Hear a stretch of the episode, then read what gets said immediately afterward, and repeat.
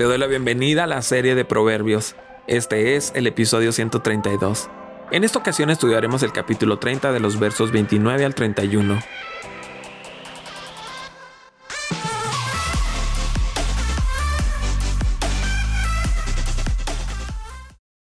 Tres cosas hay que caminan con garbo, y una cuarta de paso imponente. El león poderoso entre las bestias que no retrocede ante nada. El gallo engreído, el macho cabrío y el rey al frente de su ejército. Este grupo de versos gira alrededor del orgullo sano. Nos encontramos en otro proverbio numérico. La frase de paso gallardo traduce bien el texto hebreo. De nuevo se subraya la acción del paso de tres animales los estereotipos de los animales, el león, el gallo y el macho cabrío, la característica del paso gallardo también se acentúa en el rey. En los cuatro ejemplos se pone énfasis en el coraje, la fuerza y la manera de llevarse. Por lo tanto, se trata del concepto de la dignidad personal, el orgullo sano. Hay una humildad y una dignidad apropiada que andan mano a mano. Pablo tuvo orgullo de Cristo y de ser cristiano. Agur está contemplando cosas o circunstancias que comunican gallardía, gracia, donaire, valentía. La primera criatura que nos presenta es el león, fiera dotada de fortaleza, que no se resiste ante nada hasta atrapar su presa. Su andar es hermoso. De la forma de andar de león aprendemos a no retroceder, sino avanzar confiados ante las dificultades.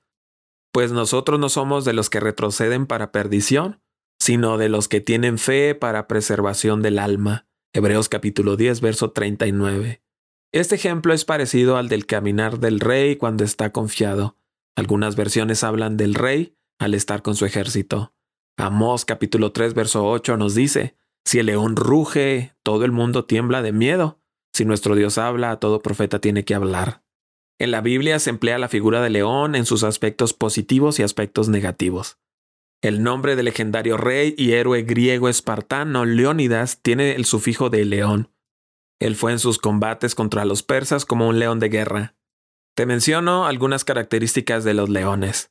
Prefieren cazar por las tardes y por las noches, aunque cazan a cualquier hora. Los leones viven en manadas, son muy sociables. Cuidan los unos a los otros. El macho es el que patrulla y cuida el territorio. Son sumamente ágiles, te pueden correr hasta 50 millas por hora, aunque en muy breve tiempo. Me gustaría compartirte acerca de la melena del león. En los cachorros, en su desarrollo, no se distinguen los machos de las hembras, pero un día el tiempo revela a los machos como leones con melena. Proverbios capítulo 30, verso 30 nos dice, el león con su gran melena, que sin miedo reina en la selva. Algunos datos curiosos. El león no es el animal más grande de la selva, lo es el elefante y el rinoceronte. No es el animal más rápido de la selva, lo es el chita, la gacela y el avestruz. No es el animal más fuerte de la selva, lo es el búfalo. No es el felino más grande de la selva, lo es el tigre de Bengala. El león es como el cuarto felino en tamaño. La melena del león lo hace lucir más grande que cualquier otro felino. La melena de león le da ese porte de grandeza. Cuanto más grande es la melena, mayor es el nivel de autoridad sobre otros leones. Esa melena le hace lucir importante como el rey de la selva. La melena es su cobertura. Jesucristo es nuestra cobertura. La melena es identificación. Nuestra identidad está en Cristo Jesús. En la Biblia nos encontramos con un personaje de abundante melena. Sansón fue león de la tribu de Dan. Él deshonró su llamado, cambió el propósito de Dios sobre él y arruinó su destino. Jueces capítulo 16, verso 17 nos dice, al final se lo dijo todo.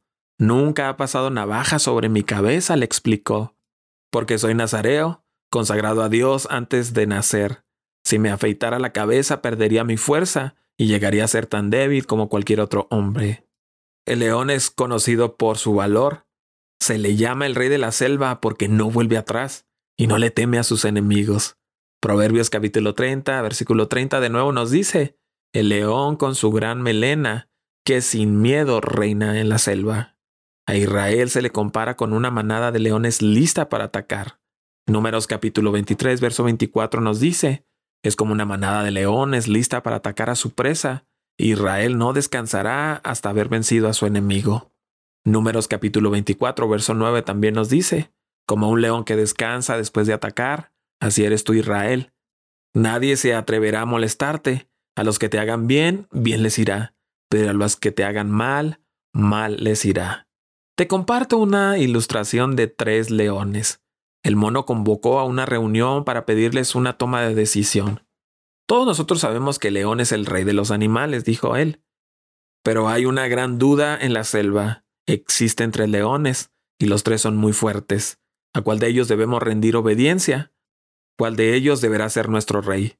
Los leones supieron de la reunión y comentaron entre sí. Es verdad, la preocupación de los animales tiene mucho sentido. Una selva no puede tener tres reyes. Luchar entre nosotros no queremos, ya que somos muy amigos. Necesitamos saber cuál será el elegido, se dijeron los animales. Pero ¿cómo descubrir a quién? Otra vez los animales se reunieron y después de mucho deliberar, llegaron a una decisión y se la comunicaron a los tres leones. Encontramos una solución muy simple para el problema y hemos decidido que ustedes tres van a escalar la montaña difícil. El que llegue primero a la cima será consagrado como nuestro rey. La montaña difícil era la más alta de toda la selva el desafío fue aceptado y todos los animales se reunieron para asistir a la gran escalada. El primer león intentó escalar y no pudo llegar. El segundo león comenzó con todas las ganas de escalar, pero tampoco lo logró. El tercer león tampoco lo pudo conseguir y bajó derrotado. Los animales estaban impacientes y curiosos.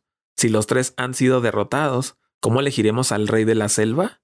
En ese momento un águila grande en edad y en sabiduría pidió la palabra yo sé quién debe ser el rey de la selva. Todos los animales hicieron silencio y la miraron con gran expectativa. ¿Cómo? preguntaron todos.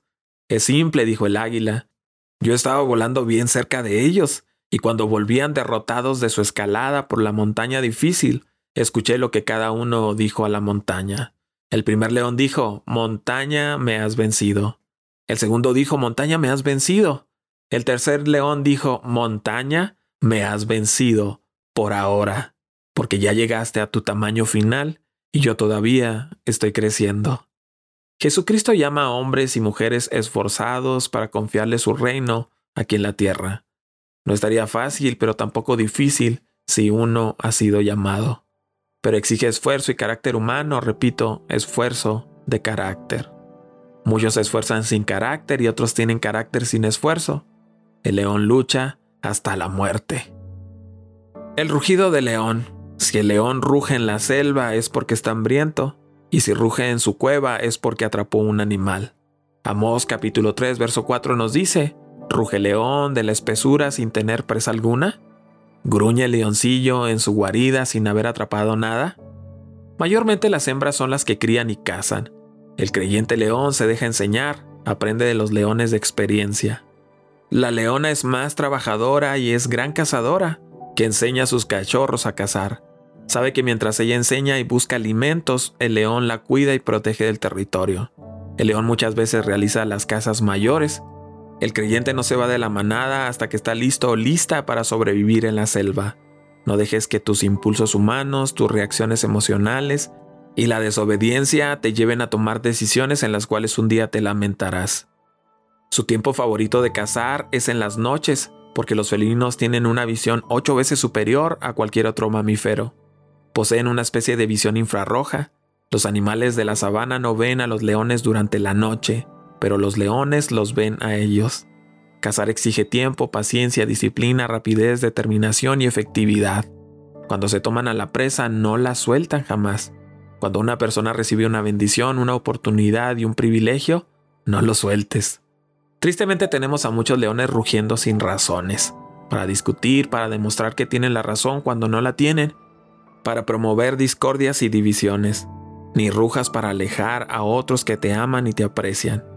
Los leones espirituales rugen en nuestras congregaciones cuando tienen hambre, en las reuniones adorando a Dios y en la oración.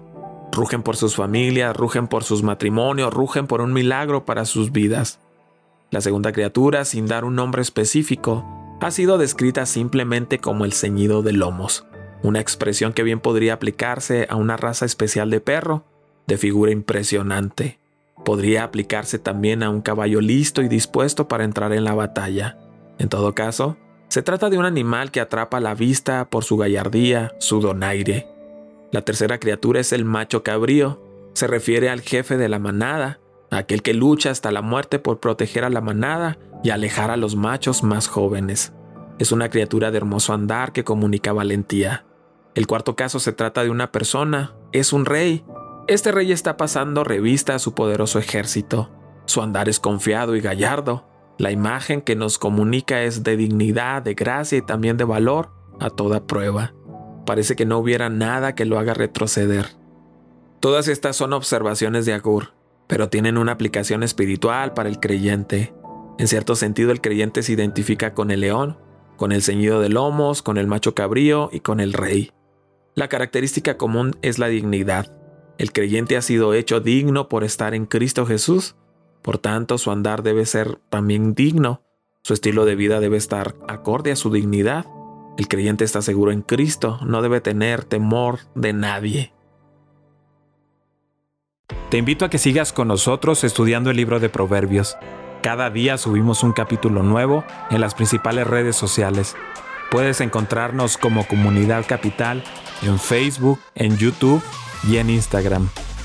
Siéntete libre de buscar todos nuestros contenidos en Internet. Estoy plenamente convencido de que serán de mucha ayuda para ti y tu familia.